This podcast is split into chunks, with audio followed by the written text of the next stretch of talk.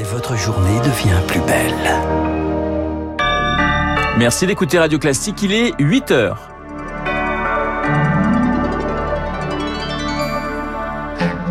La matinale de Radio Classique avec Renaud Blanc. Après le massacre de Boutcha, les Occidentaux durcissent leur position face à Moscou. Washington débloque 100 millions de plus pour Kiev. L'Europe est prête à bannir le charbon russe, mais pas le gaz pour l'instant. C'est la troisième alerte sanitaire en quelques jours. Une demi-douzaine de fromages rappelés pour des risques de listériose. Un brie et des coulommiers fabriqués en Normandie. Et puis, les vaccins anti-Covid provoquent-ils des problèmes auditifs? De plus en plus de cas remontent aux autorités de santé.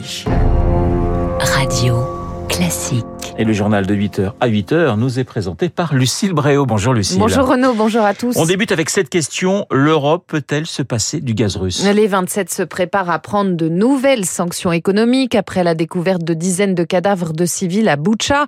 Les ambassadeurs des États membres se retrouvent aujourd'hui pour en parler. Bruxelles propose un embargo sur le charbon russe. Le pétrole pourrait être visé également, mais toucher au gaz reste tabou. Il faut dire que l'Union dépend à 40% de ses importations. Mais alors que les vieilles capitales européennes tergiversent, les trois États baltes, la Lituanie, la Lettonie et l'Estonie, eux, ont d'ores et déjà annoncé stopper leurs importations depuis la Russie, Eric Kioch. Les capitales baltes, anciennes républiques soviétiques, tentent depuis trois décennies de couper le cordon avec Moscou, particulièrement en matière d'énergie, une émancipation qui s'est accélérée avec l'annexion de la Crimée par la Russie. Pierre Laboué, spécialiste des énergies à l'IRIS. À partir de 2014, la Lituanie s'est dotée d'un terminal de liquéfaction pour importer du gaz par bateau en provenance par exemple des États-Unis. Ce terminal peut recevoir les deux tiers de la consommation de gaz des trois pays baltes. Les Baltes peuvent aussi compter sur un stock important de gaz liquéfié, des alternatives dont ne dispose pas le reste de l'Europe. Et les trois pays réunis ne représentent que 2% des importations européennes de gaz russe. Pour la seule Allemagne, c'est dix fois plus. Berlin se montre d'ailleurs la plus réticente à une coupure totale pour préserver une croissance déjà ralentie par la pandémie.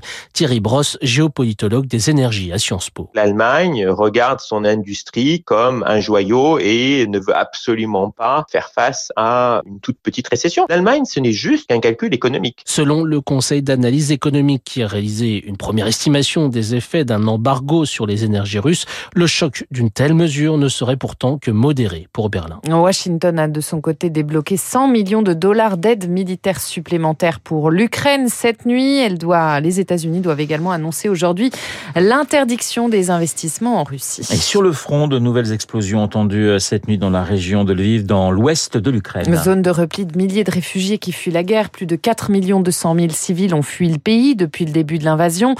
Dans l'Est, les, forces russes se concentrent désormais sur le Donbass, où Kiev s'attend à une offensive imminente. Plusieurs bombardements ont touché en début de semaine la ville de Kramatorsk, à 75 km au nord de Donetsk.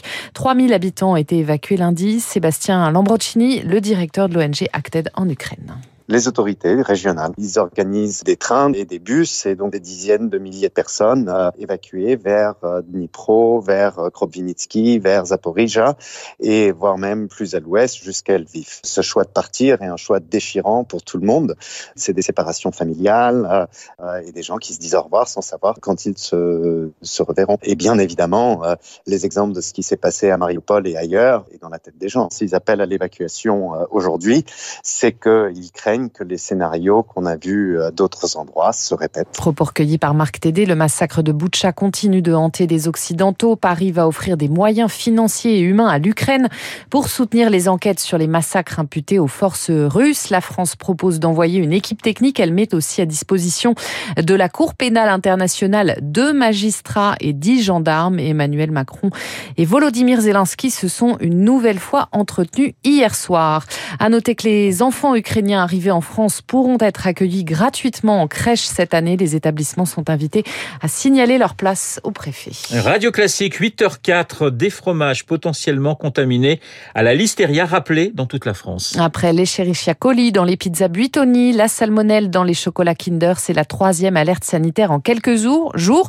Une demi-douzaine de fromages au lait cru sont rappelés, Chloé Juel. Oui, il s'agit de Coulommiers et de Brie, des marques Grain d'Orge et Normandville. Ces deux fromages au lait cru ont été retirés des rayons des magasins Auchan, Leclerc, Casino, Carrefour, Intermarché, Cora, Système U, Franprix, ainsi que les épiceries Nous Anti-Gaspi. La présence de l'hystéria a été détectée dans plusieurs centaines de produits et le groupe Lactalis a décidé de rappeler également les camemberts et les tomes de ces deux marques. C'est donc le principe de précaution qui prévaut. Si vous avez consommé ces produits et que vous avez de la fièvre avec des maux de tête, des courbatures, des troubles digestifs ou encore des douleurs abdominales, vous devez consulter immédiatement un médecin, particulièrement si vous êtes enceinte, immunodéprimée ou que vous avez plus de 65 ans. Les symptômes se manifestent généralement au bout de 10 jours, mais peuvent aussi, parfois, plus rarement, apparaître jusqu'à 8 semaines après la consommation du fromage. Sur le front du Covid, les hospitalisations continuent d'augmenter. On vient de repasser au-dessus des 23 000 lits occupés. 203 000 nouveaux cas ont été détectés hier, des contaminations en légère baisse pour le quatrième jour consécutif. Et Lucille, l'OMS s'interroge sur les effets secondaires des vaccins anti-Covid. Acouphènes, perte d'audition soudaine, certaines personnes font remonter des problèmes ORL quelques minutes à quelques heures après l'injection. Les cas sont rares, mais les autorités sanitaires vigilantes, Rémi Pfister.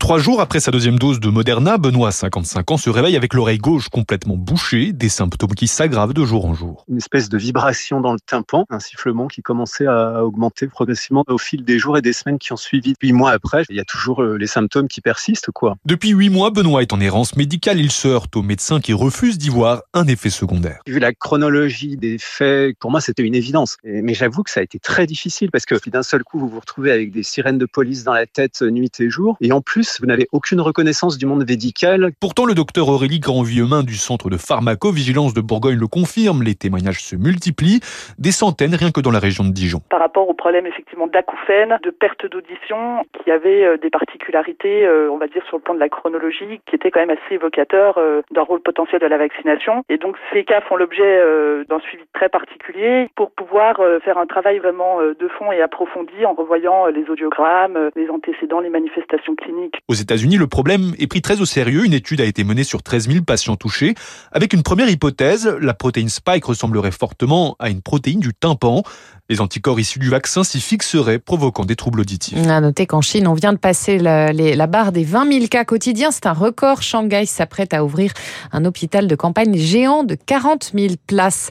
L'État met la main à la poche pour venir en aide aux agriculteurs victimes du gel printanier ces derniers jours. 20 millions d'euros vont être débloqués pour compenser les dégâts, en plus de l'activation du Fonds national de calamité agricole. Allez, une bonne nouvelle sur le front de l'emploi. Pôle emploi prévoit une année record en termes de recrutement en 2022. 3 millions de postes à pourvoir dans 400 000 entreprises, en hausse de 12 mais cela ne prend pas en compte la guerre en Ukraine et ses conséquences, Émilie Vallès.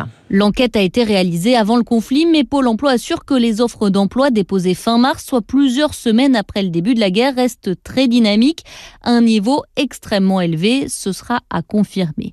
Mais selon l'opérateur public, un tiers des entreprises françaises comptent recruter cette année, et surtout dans 70% des cas, ce sera en contrat long, en CDI ou en CDD de plus de 6 mois. La dynamique est portée par les entreprises de moins de 50 salariés, sans surprise dans l'hôtellerie-restauration et les domaines du soin. L'industrie et la construction prévoient également d'embaucher en masse. En revanche, qui dit hausse des embauches dit difficulté de recrutement. Les employeurs estiment que ce sera compliqué pour 6 projets sur 10. Couvreurs zingueurs, aide à domicile ou encore chauffeurs sont parmi les métiers où les tensions sont les plus fortes. Émilie Vallès, et puis à 4 jours du premier tour de la les deux têtes d'affiche favorites du second s'affrontent ce soir à distance sur TF1. Emmanuel Macron et Marine Le Pen participent successivement à l'émission 10 minutes pour convaincre. Ils seront entre autres interrogés sur leurs 100 premiers jours s'ils sont élus. Le journal de 8 heures présenté par Lucille Bréau que nous retrouverons à 9 h pour un prochain point d'actualité. Il est 8h09 sur l'antenne de Radio Classique. Dans un instant, Guillaume Tabar pour son édito. Et puis, mon invité, le général Dominique